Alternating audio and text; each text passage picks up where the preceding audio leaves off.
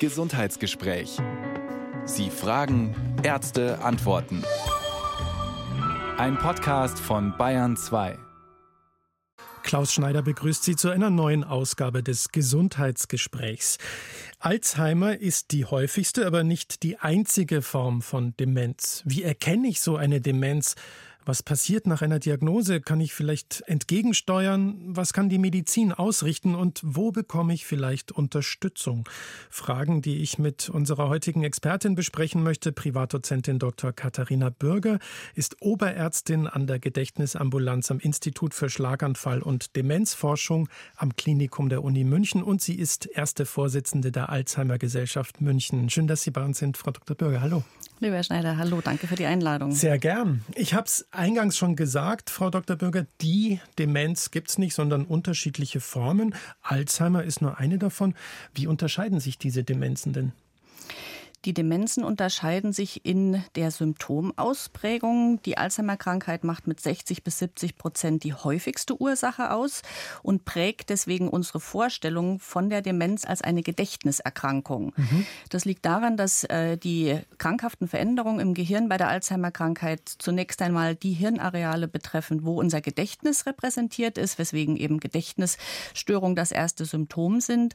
Aber dabei bleibt es nicht. Das wissen wir alle. Es kommen andere Symptome Symptome hinzu, zeitliche, räumliche Orientierungsstörungen, Sprachschwierigkeiten, zunehmende Einschränkung der Alltagsbeeinträchtigung, Hilfs- und Pflegebedürftigkeit.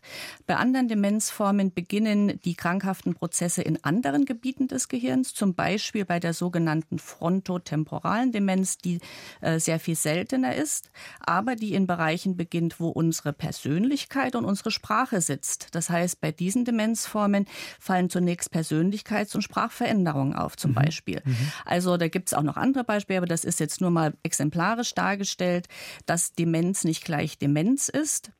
Und wenn äh, eben eine Demenz festgestellt wird, muss man sich auf Ursachensuche machen. Zunächst mal, um auszuschließen, ob es behandelbare Ursachen gibt und dann um die, äh, auch wenn es eben eine nicht behandelbare Ursache wie die Alzheimer-Krankheit oder die frontotemporale Demenz ist, um die Diagnose zu stellen, weil die Diagnose an sich ist auch schon ein Wert um die weitere Betreuung des Patienten dann bestmöglich gestalten zu können. Mhm. Und sie ist auch insofern wichtig, als es ja nicht immer eine Demenz sein muss, die äh, eine Gedächtnisstörung beispielsweise auslöst. Also das kann zum Beispiel auch, äh, weiß ich nicht, Schilddrüsenhormonmangel sein oder Nieren- oder Leberinsuffizienz oder eine schwere Blutarmut oder auch eine Schwerhörigkeit kann sich so äußern, wie man das von der Demenz erwarten würde. Und auch Parkinson, Frau Dr. Bürger, kann mit einer Demenz zusammenhängen, oder? Ganz häufig. Im späteren Krankheitsverlauf werden ähm, ja, ein Viertel der Patienten mindestens auch dement. Viele Parkinson-Patienten, da gehört ja so eine Verlangsamung dazu, werden vielleicht fälschlich als dement eingeschätzt, weil sie einfach langsam sind, aber die Dinge dann doch noch hinkriegen. Aber ja, äh, die Parkinson-Demenz ist leider nicht selten. Was mich wieder zur Frage bringt, wie stellen wir jetzt fest, ob da eine Demenz vorliegt oder nicht? Wir werden ja alle älter, manche von uns werden im Alter auch vielleicht schrullig, werden langsamer, wie Sie sagen, und auch vergesslich. Aber es gibt irgendwann den Zeitpunkt, wo es vielleicht doch arg auffällig wird. Und dann gilt es eben herauszufinden, ist das jetzt nur eine Konzentrationsstörung oder geht es tatsächlich schon in Richtung Demenz? Frau Dr. Bürger, gibt es da sowas wie einen richtigen Zeitpunkt? Und wenn, wenn ja, wie, wie geht es dann weiter? Der Zeitpunkt ist dann da, wenn es tatsächlich Sorgen macht oder wenn bereits äh, die Umgebung auch Defizite feststellt und womöglich partnerschaftliche Beziehungen, die Ehe, die Familie äh, durch die kognitiven Defizite belastet werden, dann sollte man eine Untersuchung anstreben.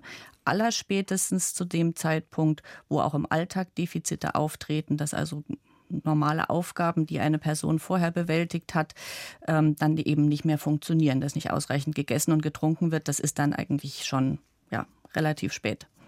Fühlen Sie sich angesprochen, fühlen Sie sich ertappt, dann rufen Sie uns an 0800 246 2469, die Nummer zu uns ins Gesundheitsgespräch. Demenz ist unser Thema heute anlässlich des morgigen Welt-Alzheimer-Tags.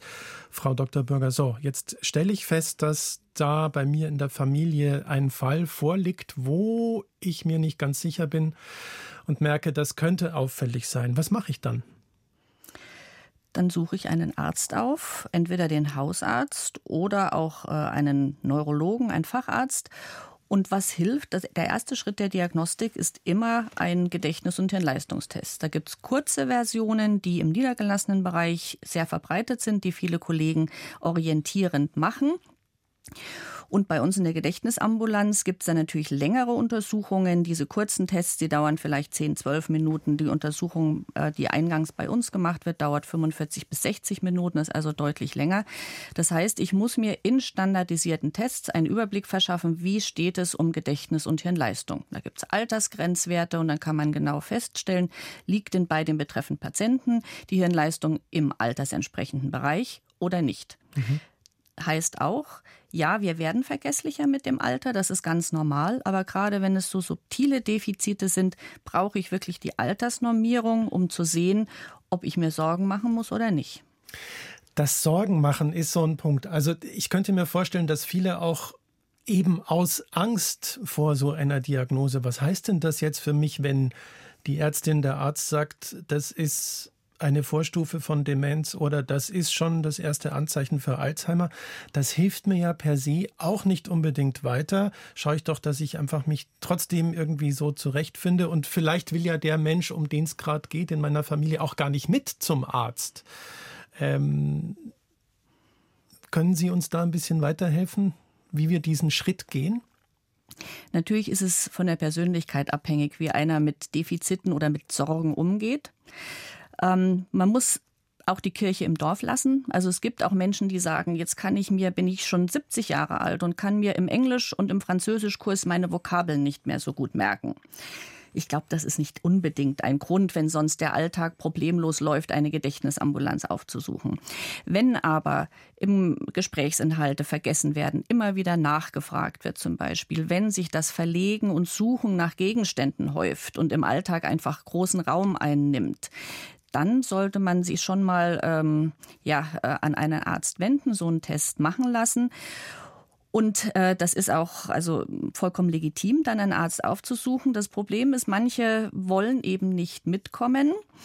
Ähm, ich glaube, dass die Hausärzte da eine wichtige Funktion haben, wenn die Hausärzte dann eben denjenigen doch über, äh, überzeugen können, so einen Test mal machen zu lassen.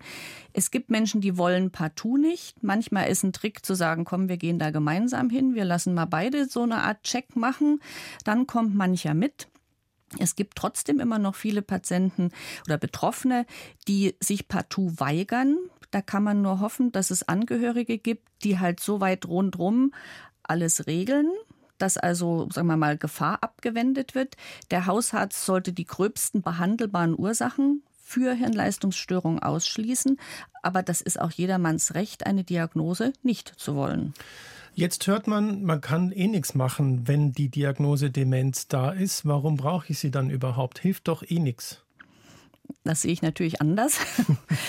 Also zunächst mal, wie schon öfter jetzt erwähnt, Ausschluss behandelbarer Ursachen. Also wir müssen einfach sicher sein, dass es nicht eine Schilddrüsenfunktionsstörung ist zum Beispiel oder all die anderen Beispiele, die Sie nannten. Die Depression äh, könnte man zum Beispiel noch aufführen. Eine Depression kann wie eine beginnende Hirnleistungsstörung auch mal ausschauen. Auch die Depression ist ja behandelbar. Also sozusagen, das wäre ja fatal, wenn man behandelbare Ursachen übersehen würde. Punkt eins. Punkt zwei, was ich vorher schon nannte, auch die Diagnose an sich ist wertvoll, weil es ist ja ein Problem da. Und dieses Problem muss im Alltag irgendwie adressiert werden. Und wenn es dann darum äh, zum Beispiel geht, einen Pflegegrad zu beantragen oder die Angehörigen zu beraten, dann braucht man eine Diagnose. Es gibt auch viele Menschen, die sagen, ich möchte an meiner Lebensplanung einfach noch teilhaben können und möchte deswegen wissen, woran ich bin. Also mhm. das sind alles Argumente, eine Diagnose zu suchen. 0800 246 2469, die Nummer zu uns. Demenz, unser Thema heute. Uns hat eine Anruferin erreicht, äh, deren Schwiegermutter Demenz hat. Und ja, da ist es wohl offensichtlich schwierig, irgendwie weiterzukommen. Hören wir uns das doch mal an. Grüße Sie. Hallo, ich rufe an aus München mhm. und ähm, wir sind gerade in der Situation, dass unsere also meine Schwiegermutter, nach einem Krankenhausaufenthalt, Haushaltsunfall ähm, in die Kurzzeitpflege musste. Und dabei halt ganz klar wurde, dass sie ähm, ihr Dasein nicht mehr so ganz im Griff hat, dass sie inkontinent ist. Die Pflegeleute haben uns darauf aufmerksam gemacht, dass es in die Richtung einer Demenz geht. Und wir stehen aber jetzt vor der Aufgabe, festzustellen, kann sie noch alleine leben? Sie hat bisher nur Pflegegrad 1 mhm. und Neurologentermine kriegen wir erst wieder im nächsten Jahr. Und die Frage ist jetzt, braucht es überhaupt einen Neurologen, um das festzustellen, Frau Dr. Bürger? Also ich denke, dass in dem Fall, wie Sie ihn schildern, grüß Sie, dass da auch der Hausarzt weiterhelfen kann. Ja. Und das ist leider so ein bisschen typischer Verlauf, den Sie schildern, dass eben Menschen, die vielleicht so leichte äh, Probleme haben im Sinne einer Demenz, dass wenn dann Krankheit und Veränderung der gewohnten Umgebung auftreten, dass dann alles aus dem Ruder läuft. Mhm. Ähm, und deswegen äh, hat man vielleicht auch noch ein bisschen die Hoffnung, dass wenn das alles wieder in normalen Bahnen läuft, dass es dann noch etwas besser wird. Aber ähm, so wie Sie mir es schildern, äh, ist da wirklich Unterstützung im alltäglichen Leben erforderlich. Das ist also jetzt auch tatsächlich kein Fall für eine Gedächtnisambulanz, weil Sie müssen so. sich vorstellen, in der Gedächtnisambulanz äh, kommen Menschen mit also wirklich leichten Störungen und allein die Eingangsuntersuchung dauert drei bis vier Stunden. Was ist denn eine leichte Störung? Ähm, das, was ich vorhin schilderte, also vor allem Gedächtnisdefizite. Mhm. Ähm, aber wenn dann im Alltag tatsächlich schon solche Probleme auftreten, auch die Inkontinenz, das ist kein leichtes Problem mhm. mehr. Ähm, also, und wenn Sie sich jetzt vorstellen, dass Sie Ihre Schwiegermutter da drei Stunden in der Untersuchung haben, ich glaube, da, da, wird klar, das ist dann ab einem bestimmten Krankheitsstadium ist so eine ausführliche Untersuchung tatsächlich auch für den Patienten eine Zumutung. Sondern da ja. reicht ein kurzer Test mhm. und eben die, die Beratung beim Hausarzt. Und ganz, ganz wichtig ist mir zu sagen, dass wir Ärzte ähm, für dieses ganze Thema Versorgung, äh, soziale Fragen tatsächlich auch nicht ausgebildet sind, sondern da äh, verweisen wir dann an Beratungsstellen für die Angehörigen, die es in München zum Glück sehr viele gibt. Es gibt in jedem Stadtteil ein Alten- und Servicezentrum, wo wirklich sehr fähige, kompetente Sozialarbeiter beraten. Und zum Thema Demenz gibt es auch noch die Münchner Alzheimer Gesellschaft in der Josefsburgstraße. Und es gibt auch in jedem Landkreis, beziehungsweise teilweise auch in äh, in einem Landkreis oder da, was weiß ich, Starnberg West und so weiter, gibt es auch Demenzberatungsstellen, an die man sich wenden kann. Denn mhm. ähm, ich kann mir das schon vorstellen, wenn Sie jetzt da mit Ihrer Schwiegermutter sitzen und merken, das haut alles nicht mehr hin, da sind Sie als Familie jetzt plötzlich gefragt und das wirbelt alles durcheinander, oder?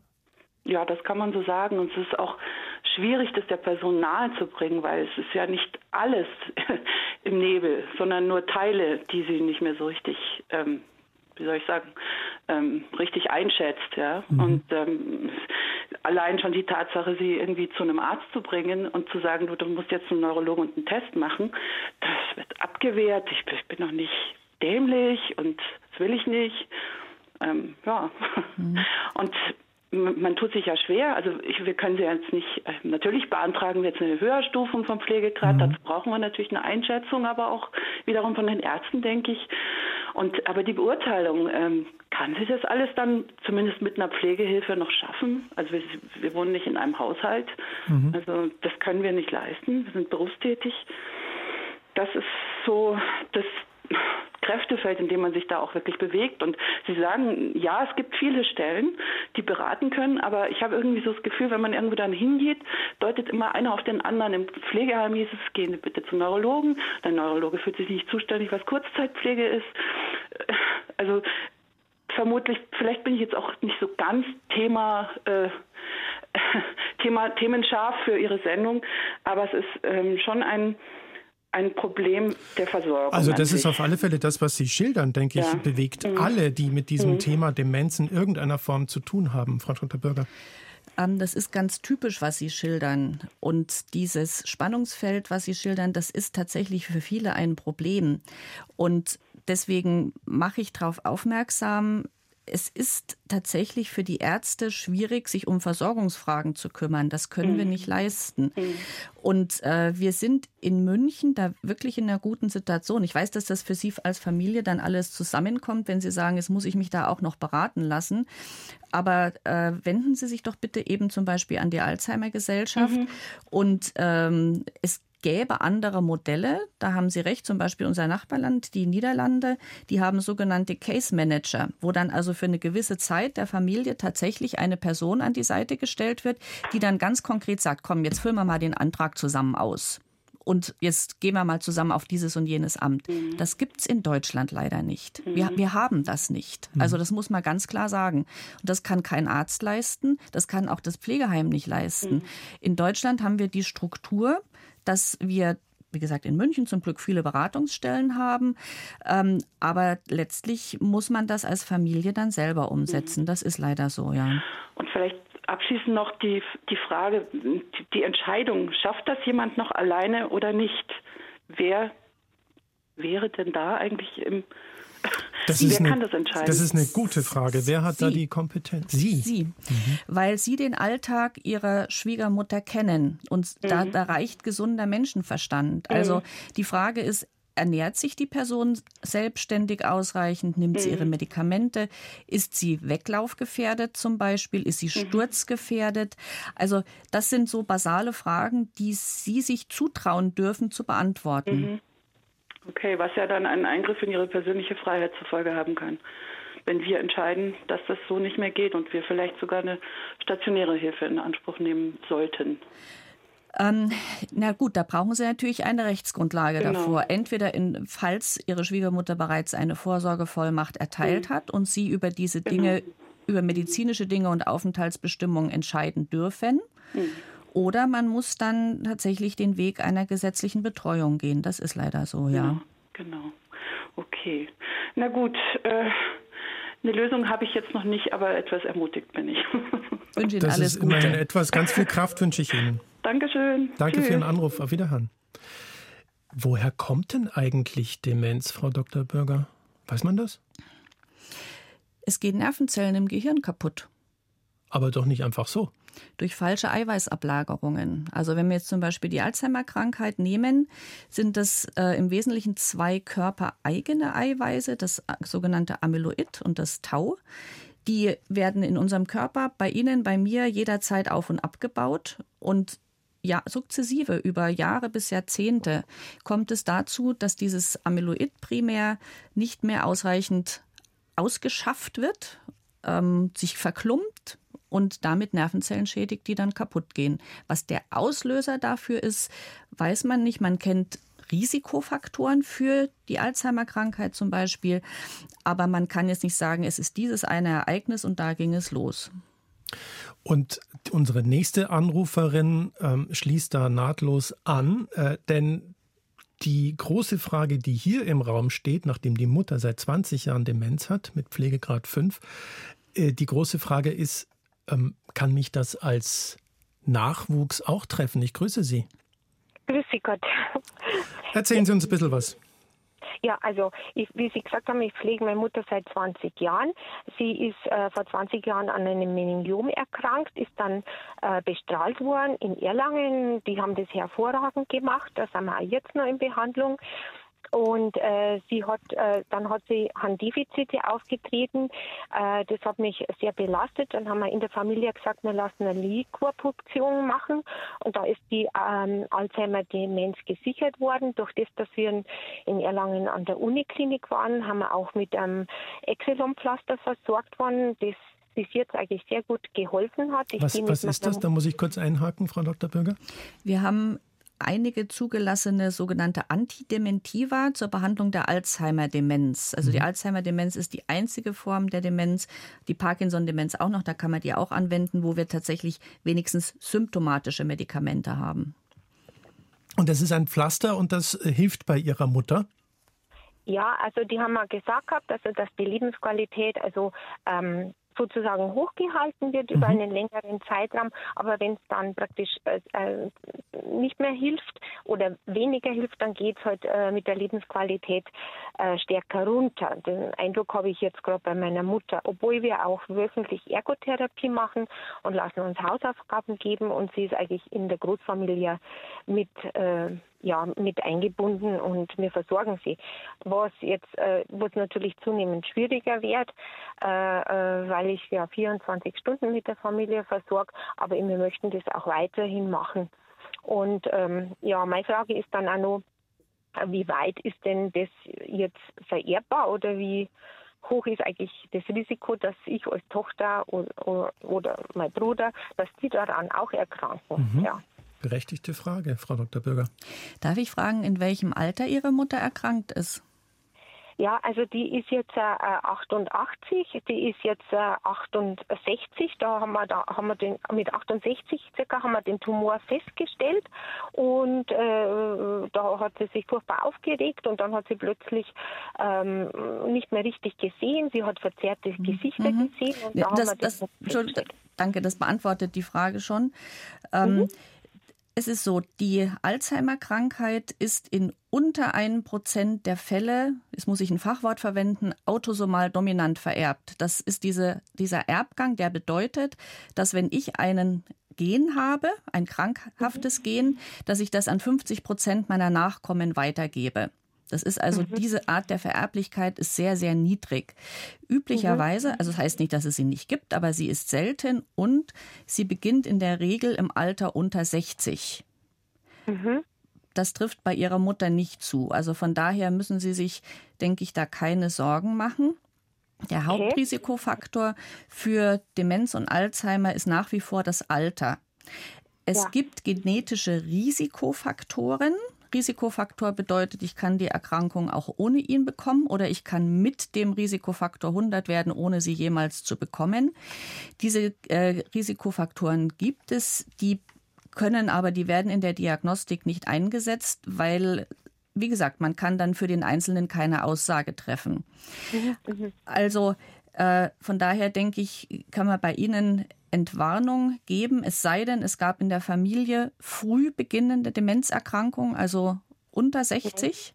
Nein, überhaupt nicht bis jetzt. Nicht, okay, gut. Also da denke ich, brauchen Sie sich keine Sorgen machen. Und wenn Sie das nochmal nachlesen möchten, weil das ist ein Thema, was sehr, sehr viele beschäftigt, möchte ich verweisen auf die Homepage der Alzheimer Gesellschaft München agm-online.de.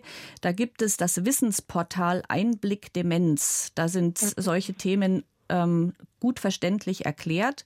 Und da gibt es auch Beiträge zum Thema Erblichkeit. Und da könnten Sie es gerne noch mal nachlesen. Aber drehen wir doch den Spieß um, Frau Dr. Bürger. Wenn es nicht um Erblichkeit geht, Gibt es Risikofaktoren? Und Sie haben schon an, gut, gegen das Alter können wir alle nichts machen und beziehungsweise hoffen, dass wir in ein Alter kommen, wo, wo es uns dann immer noch gut geht. Aber es gibt Risikofaktoren, wo ich durchaus etwas tun kann, nämlich indem ich diese Risikofaktoren minimiere.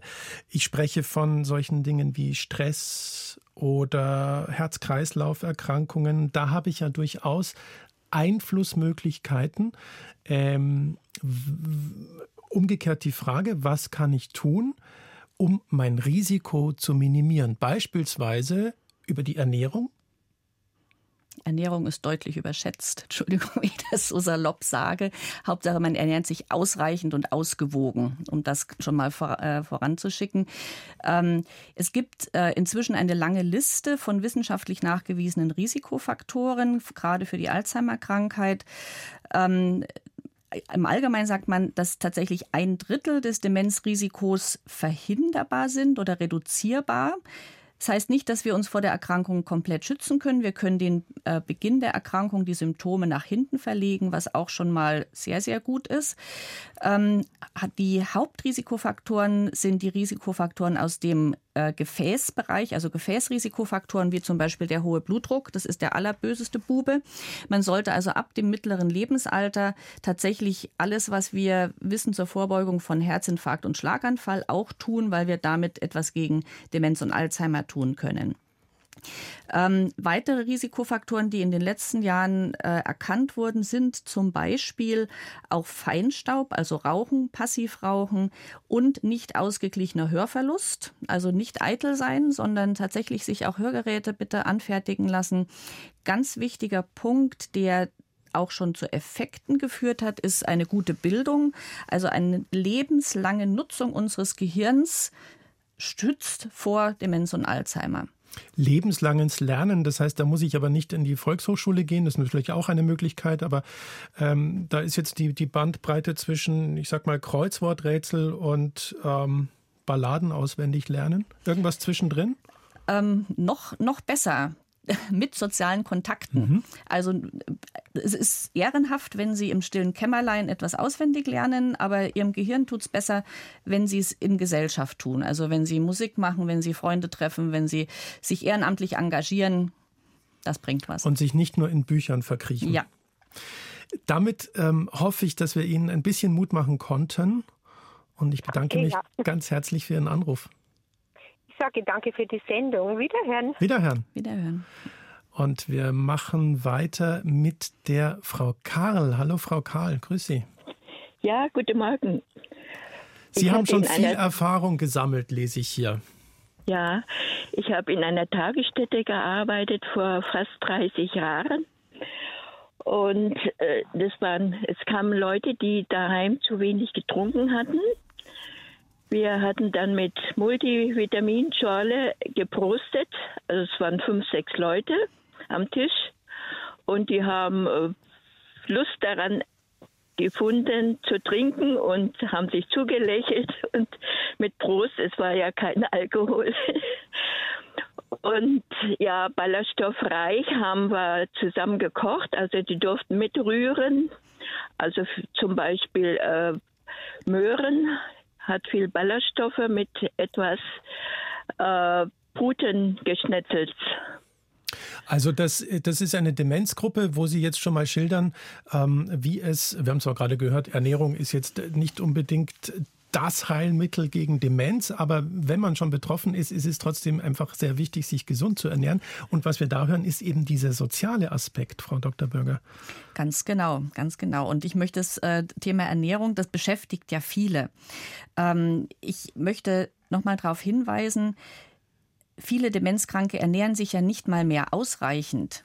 Also mhm. ich habe sehr viele Patienten, die kommen zu mir und haben im letzten Jahr einfach mal eben so sechs bis zehn Kilo abgenommen, weil sie das Essen vergessen haben. Das heißt, wir müssen uns äh, gar nicht mit irgendwelchen Vitaminen verkünsteln, sondern erstmal versuchen, dass überhaupt ausreichend gegessen wird. Und äh, diese Ernährung, die die Dame beschreibt, das ist ja wunderbar. Eben gerade auch der soziale Aspekt dabei ist wichtig. Und ich darf vielleicht darauf aufmerksam machen, dass wir bei einer Veranstaltung, die wir morgen im Institut haben, da wird nachher noch darauf hingewiesen, dass es auch äh, um das Thema Ernährung gehen wird, um das ein bisschen einzuordnen. Frau Karl, wie, ähm, wenn Sie mit Demenzpatienten gearbeitet haben, ähm, was hat das mit Ihnen gemacht? Ja, es ich habe mich gefreut, dass die äh, Leute wieder aufgebaut haben. Wir haben auch Kreistänze gemacht mhm. und einen Hund dabei gehabt und die haben sich gefreut und haben auch mal nach dem Ball gegriffen oder auch Tisch auf dem Tisch die, den Ball gerollt und dann leichte Fragen gestellt mit Blumen die und blaue Blumen und jeder wusste dann auch mal ein bisschen was. Und auch Naturtreppensteigen äh, hat sehr guten Erfolg gebracht. Also die äh, Hausärzte haben uns das, das dann gesagt, dass der Mensch aufgebaut hatte und möglicherweise durch dieses Treppensteigen das Amulett sich aufgelöst hat haben könnte. Frau Dr. Bürger, das ist wahrscheinlich ein bisschen hochgegriffen, die Hoffnung. Das ist tatsächlich ein bisschen hochgegriffen, weil ähm, also ich bin immer ein Vertreter dessen, der, der sagt, das Häufige ist häufig, das Seltene ist selten. Also es ist einfach klar, wenn jemand alleine zu Hause ist und sich nicht ausreichend ernährt und nicht ausreichend trinkt, ähm, da können die Symptome einer Demenz massiv verschlechtert werden. Mhm. Mhm. Und äh, allein, wenn diese wertvolle Arbeit, wie Sie sie ge geleistet haben, äh, wenn die getan wird, also allein das getrunken wird, dass wieder ausreichend der Mensch hydriert ist, natürlich funktioniert dann das Gehirn in dem verbliebenen Rahmen wieder sehr viel besser.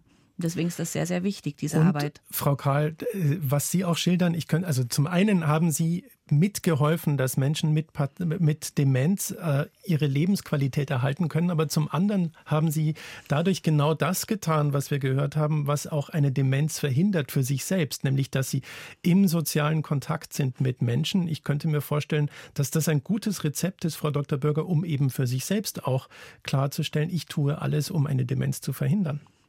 Ganz genau, das war das ehrenamtliche Engagement zum Beispiel, was ich vorhin erwähnt habe. Frau Karl, vielen herzlichen Dank für Ihren Anruf. Ich habe auch selber also über Medizin, Natur ein bisschen geschrieben gehabt und das hat Anklang gefunden. Ich habe vielen Menschen dadurch geholfen. Das ist super. Ganz herzlichen Dank. Ihnen alles also Gute. Ballaststoffreich äh, ernähren ist, glaube ich, wichtig.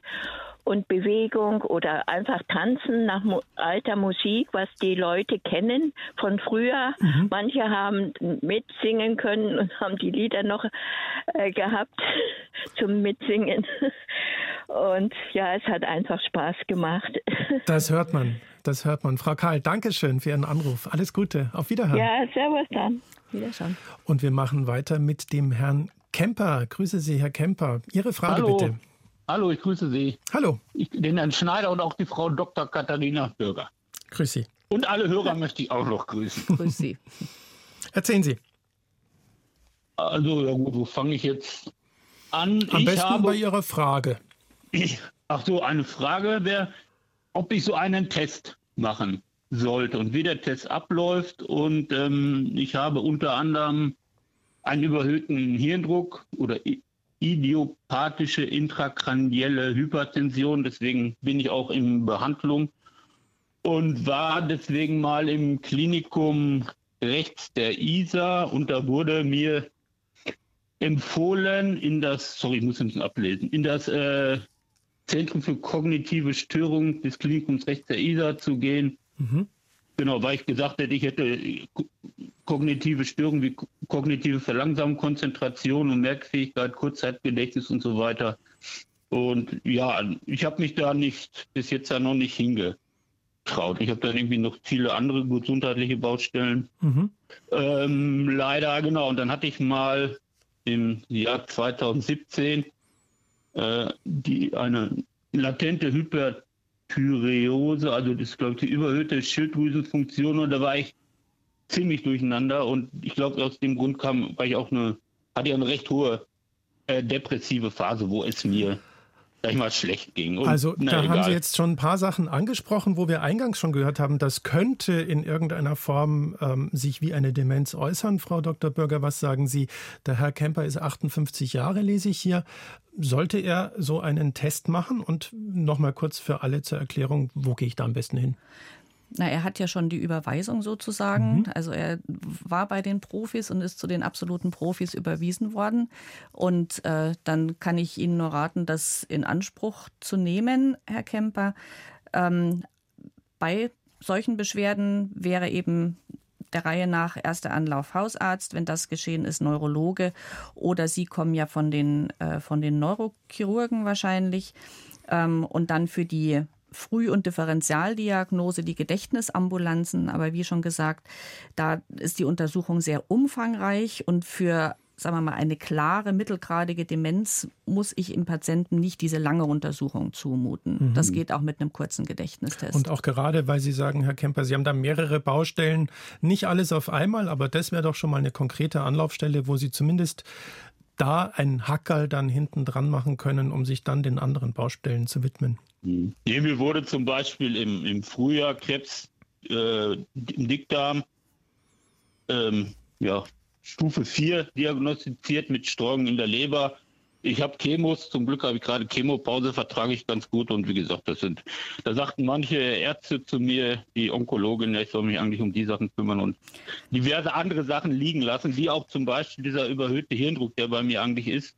Da war ich zuletzt vor drei Jahren auf dem Termin und ich bin jetzt aus diversen Gründen äh, nicht mehr hingegangen. Aber eigentlich habe ich ein Surren und Piepsen und Zeug im Kopf unter anderem. Aber Herr Kemper, es ist tatsächlich so, dass äh, man natürlich, ich meine, wenn man eine Krebserkrankung hat, das steht dann natürlich erstmal im Vordergrund. Und wenn jetzt das äh, Thema Hirndruck seit drei Jahren nicht überprüft wurde, dann würde ich vielleicht das tatsächlich zuerst machen, weil in der Gedächtnisambulanz kann das nicht geschehen. Und ich nehme mal an, dass die Kollegen dann auch Sie erstmal dorthin zurückschicken würden. Ja.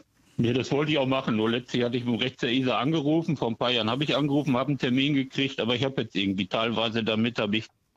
Genau, und wenn ich es nochmal sagen soll, ich habe mein TSH-Wert ist wieder mal momentan zu niedrig. Ich habe teilweise Probleme mit der Lichtempfindlichkeit, dass ich manchmal, also beim Autofahren brauche ich immer eine Sonnenbrille. Ich weiß nicht, ob da auch irgendwie ein Zusammenhang mit dem TSH-Wert ist. Ich weiß nicht, was das ist. Ich war beim Augenarzt. Genau. Das ist eine ziemlich große Baustelle, die Sie da schildern. Eins nach dem anderen, würde ich sagen. Ähm, Sie sind ja offensichtlich gut im Kontakt mit Ihren Ärzten. Gehen Sie da einfach nochmal ran, machen Sie es der Reihe nach, Herr Kemper. Das mache ich. Super, danke für den Anruf. Alles, alles klar, Gute. Alles Gespräch und für die Tipps. Vielen Tschüss. Dank. Ciao, wiederhören. Frau Dr. Bürger, wenn ich jetzt diese Diagnose bekommen habe, wir haben jetzt schon gehört, ähm, da gibt es Möglichkeiten, sich zumindest an Anlaufstellen zu, ähm, äh, zu wenden mit mehr oder weniger großem Erfolg. Die sind natürlich auch alle ein bisschen überlaufen. Aber gibt es denn aus medizinischer Sicht überhaupt, ähm, ähm gibt es denn überhaupt Möglichkeiten, eine Demenz zu behandeln? Ich beantworte die zweite Frage oder Ihre Frage gleich äh, sehr gerne. Ich möchte nur sagen, meine große, mein großer Kummer ist, dass all die schönen Angebote, die wir in München haben zum Thema Beratung, von den Angehörigen gar nicht so unbedingt in Anspruch genommen mhm. werden. Ähm, da gibt es verschiedene Gründe dafür, die können wir jetzt alle gar nicht diskutieren.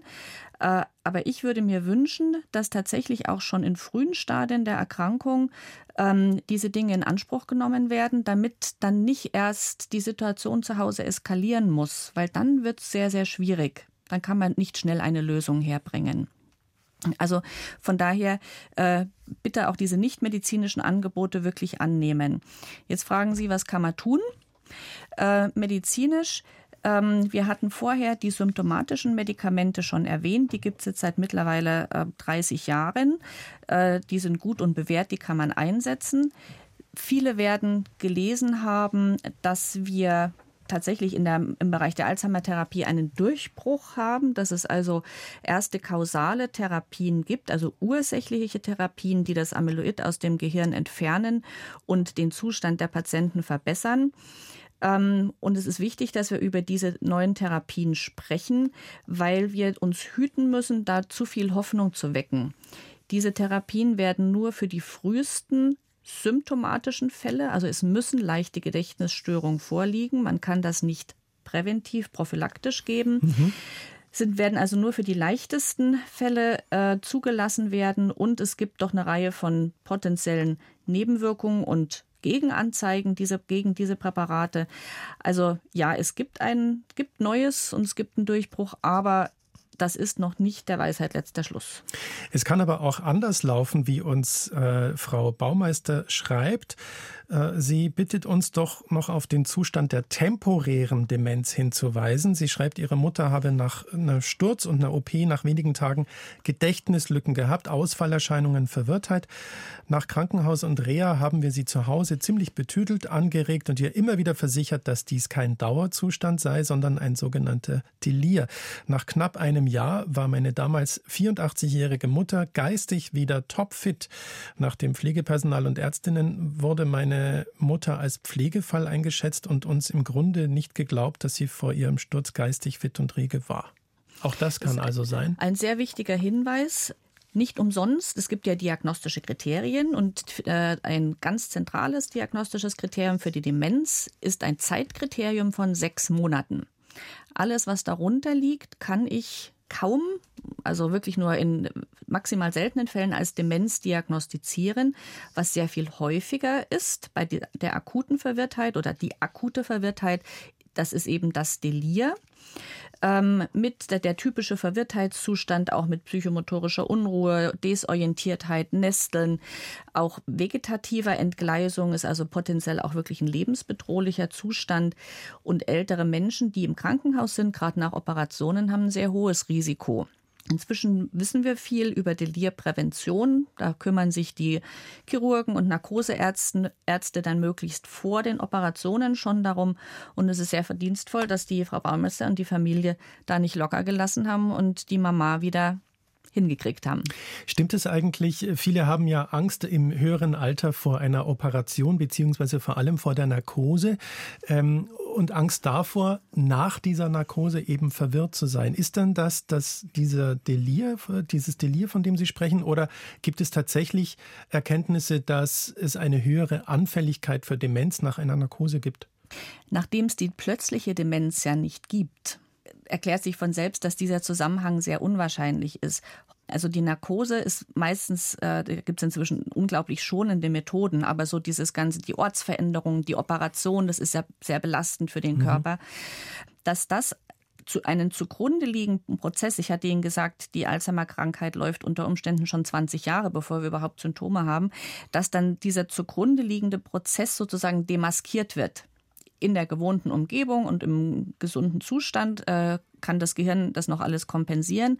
Aber dann kommt so eine Belastung, Infekt, Krankenhausaufenthalt, Operation und dann treten die Symptome auf. Wie gesagt, das Delir auch häufiger bei Menschen, die eine Demenz haben. Deswegen muss man, natürlich muss, kann sein, dass jemand, der eine Demenz hat, eine Operation braucht, muss man das bei diesen Patienten speziell eben dann auch sehr gut vorbereiten und die dann nach der Operation auch äh, gut überwachen. Eine Frage kommt hier direkt im Anschluss. Kann eine solche temporäre Demenz auch durch Gewebeschäden, durch Alkoholmissbrauch zum Beispiel entstehen? Das Delir, das Alkoholentzugsdelir, ist ja das Delir, was, glaube jeder kennt, das hm. mit dem weiße Mäuse sehen. Filmriss. ja, also das ist sozusagen, das, das ist die, äh, die akute organische Psychose, wie es der Fachmann nennt. Mhm. Wir machen weiter mit unserem Anrufern. Der Herr Rüdenschmidt ist dran. Grüße Sie. Ja, grüß Gott in die Runde. Grüß Sie. Grüß Gott. Bin ich verständlich? Jawohl. Und zwar meine Frage wäre, die Frau Bürger hatte vorhin angesprochen, dass äh, das, äh, die so, so Eiweiße dafür verantwortlich sind, dass die verklumpen. Mhm. Und jetzt wäre meine Frage, äh, kann man äh, das eigentlich durch eine Tomographie auch feststellen? Also das heißt eine beginnende Demenz? Durch, durch was? Entschuldigung? Eine Tomographie. Eine Tomographie. Ach so, Sie meinen jetzt, dass also eine Kernspintomographie, dass ein, ein, also Bilder vom, ja. vom, Hirn gemacht werden. Ja. Ähm, Im Anfangsstadium nicht und auch im Endstadium gilt immer, wir schauen den Patienten an. Wir diagnostizieren Patienten und keine Bilder. Natürlich ist so ein Bild vom Kopf wichtig für die Diagnosestellung, aber ich äh, stelle die Diagnose nicht aus dem Bild, sondern in der Zusammenschau mit meiner klinischen Untersuchung. Ich äh, ziehe immer den Vergleich, dass eine Demenzdiagnose oder Diagnose einer Alzheimer-Krankheit wie ein Mosaik ist, das ich aus verschiedenen Steinchen zusammensetze und da gehören die Bilder vom Kopf dazu.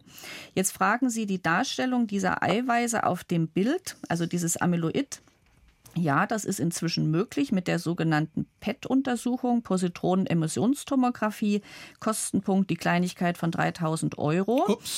Ähm, diese Untersuchung machen wir bei diagnostisch schwierigen Fällen ähm, aber das ist wirklich also sehr, sehr wenigen Fragestellungen vorbehalten. Möglich ist es. Ähm, es ist jetzt auch ein neues sozusagen Kontrastmittel in der Phase 1 Prüfung, dass man auch im MRT versucht, dieses Amyloid nachzuweisen. Aber da sind wir noch, äh, noch nicht, wissen wir noch nicht, ob es funktioniert. Das wird, wie gesagt, gerade untersucht. Haben Sie den Grund zur Sorge, dass da eine Demenz vorliegen könnte bei sich oder jemand anderem? Äh, ja, bei jemand anderem, ja. Mhm. Also nicht bei mir. Äh, dann hätte ich aber noch kurz eine zweite Frage. Und zwar, es ging darum, äh, wie man dem Ganzen vorbeugen kann. Mhm. Ähm, jetzt meine Frage dazu. Also mein Bekanntenkreis ist sehr, sehr äh, übersichtlich. Äh, aber ich höre äh, fast den ganzen Tag Radio und da hauptsächlich Bayern 2. Also viel Informationen. hilft es auch dabei, das Ganze etwas etwas abzumildern oder zu verhindern? Ich würde mir jetzt sehr wünschen, dass Frau Dr. Bürger sagt, ja, natürlich ist Bayern 2 Teil der Präventionstherapie. Aber, aber nur Bayern 2. Nein, aber jetzt im Ernst, tatsächlich, natürlich. Wir haben ja schon gesagt, äh, am besten mit anderen Leuten im, im sozialen Bereich. Jetzt sagen Sie, Herr Rüdenschmidt, und ich kenne Menschen, denen geht es ähnlich, ähm, die sich lieber in ein Buch vertiefen oder, oder Radio hören. Hilft das? Der geistig und körperlich aktive Lebensstil, äh, mal ganz äh, salomonisch gesprochen, hilft. Das, das, heißt, es gibt bestimmte Vorlieben, es gibt Hobbys und so weiter. Da kann sich jeder aussuchen, was er möchte. Wichtig ist die Aktivität. Und jetzt muss man ja leider sagen, dass ähm, Radiohören, es hält sie in gewissem Sinne geistig aktiv, aber es ist ja doch ein, auch etwas passiv. Äh, das heißt, wenn Sie zusätzlich noch ein bisschen rausgehen könnten, Sport treiben, vielleicht im Verein, ähm, dann würden Sie noch mehr für Ihr Gehirn tun. Oder zumindest ja, auf gut, den also, Home-Trainer beim, beim, beim, beim Radio hören. Nee, also, also ich gehe viel zum Schwimmen, fahre viel Rad und so weiter. Also ich betätige mich schon sportlich, aber weil Sie eben gesagt haben, äh, dass eben die Unterhaltung mit anderen Menschen, äh, aber wie gesagt, Bayern 2 hat ja so viele Angebote von äh, Wissenssendungen und was weiß ich im Prinzip, ja, das strengt dann ja im Prinzip auch an, das Ganze, dem Ganzen zu geistig. Jetzt äh, reißt die Verbindung ab, aber ich nehme das als Kompliment und bedanke mich zum einen fürs Lob und zum anderen für Ihren Anruf, Herr Rüdenschmidt. Vielen Dank. Danke. Und, und äh, nehme das auch als, als Anlass für ein Weiter so. Aber jetzt gehen wir mal noch kurz weg vom Radio. Sie haben es schon angedeutet, Frau Dr. Bürger. Es äh, findet ein Präventionstag statt bei Ihnen im Institut für Schlaganfall und Demenzforschung, nämlich morgen um 10.30 Uhr geht's los. Testmöglichkeiten, Infostände und Filmvorführungen sind da und dann um äh, das geht dann bis, bis in den Nachmittag rein und ab zwei sind dann Vorträge zu hören. Wer kann da hin? Warum sollte ich da hin und was kostet mich das? Das ist eine kostenlose Veranstaltung für ein interessiertes Laienpublikum. Ich danke Ihnen, dass Sie darauf hinweisen, auf unsere Veranstaltung. Ähm, da kann jeder kommen, der ja, das Thema wichtig findet, der sich dafür interessiert. Es ist sowohl für ältere Menschen selber gedacht, als auch natürlich für Angehörige. Also zum Beispiel trifft man dort auch auf einen Informationsstand der Alzheimer Gesellschaft München, die mit uns da kooperiert. Das heißt, man trifft auch vor Ort äh, Profis, denen man solche Fragen, wie sie heute auch gekommen sind zur Pflege und Versorgung, die man da stellen kann, wo man dann auch vielleicht einen nachfolgenden Termin vereinbaren kann. Und in den Vorträgen, da geht es dann eher um die ähm, ja, Prävention, um Dinge, Dinge, die uns ab dem mittleren Lebensalter interessieren. Also wie ist das zum Beispiel auch mit, mit dem Schlaganfall, mit der Vorbeugung, mit der vaskulären Demenz? Wie gesagt, das Thema Ernährung, wie stelle ich eine Diagnose? All das wird dann nochmal genauer behandelt. Und das Ganze ist, wie gesagt, im Klinikum Großhadern. Ähm, das ist dann nämlich, nämlich an, groß angeschrieben, äh, wenn, ich, wenn ich dort mit der U-Bahn zum Beispiel hinfahre oder auch mit dem Auto, dann äh, suche ich mir das Zentrum für Schlaganfall und Demenzforschung und finde dann dorthin. Ab 10.30 Uhr moderiert wird das Ganze von Ihnen. Äh, ich nehme an, Sie haben dann auch noch einiges zu tun. Deswegen freue ich mich umso mehr, dass Sie die Zeit gefunden, heute zu uns zu kommen. Heute ist ja auch großer Tag im Zuge dieser Krankenhausreform. Ein Gedanke noch, wo viele protestieren werden. Wenn Menschen mit Demenz ins Krankenhaus müssen, die haben es dann nicht leicht, oder? Das ist ein schwieriges Thema. Das ist ja heute auch schon so ein bisschen angeklungen, weil das Herausgerissen werden aus der gewohnten Umgebung natürlich die Erkrankung an sich für Demenzpatienten eine große Belastung darstellt. Es gibt Krankenhäuser, die sich da mehr, mehr und mehr darauf einstellen. Mit dem zunehmenden Personalmangel wird das natürlich auch schwierig, muss man ehrlich sagen. Also es sind dann immer die Schwächsten, die hinten runterfallen. Und ich versuche Angehörige, die mit den Fragen auf mich zukommen, wie machen wir denn, wie planen wir das, versuche ich zu ermutigen, dass sie im Vorfeld äh, die Diagnose auch bekannt machen beim Narkosearzt, beim Operateur, vielleicht sogar versuchen, ähm, mit der Pflege äh, vorab zu klären, wie also speziell für diesen Patienten dann auch gesorgt werden kann. Dr. Katharina Bürger, vielen Dank für Ihre Zeit heute im Bayern 2 Studio. Ein Dossier zum Thema finden Sie in Form eines Online-Artikels oder auch als PDF zum Herunterladen auf unserer Seite bayern2.de Gesundheitsgespräch. Dort gelangen Sie auch zu unserem Podcast in der ARD Audiothek. Nächste Woche sprechen wir über die nahende Erkältungszeit, in der aktuell ja auch wieder Grippe, RS und Coronaviren mitmischen. Auch wenn wir zum Glück ohne Lockdowns auskommen werden, schützen sollten wir uns trotzdem.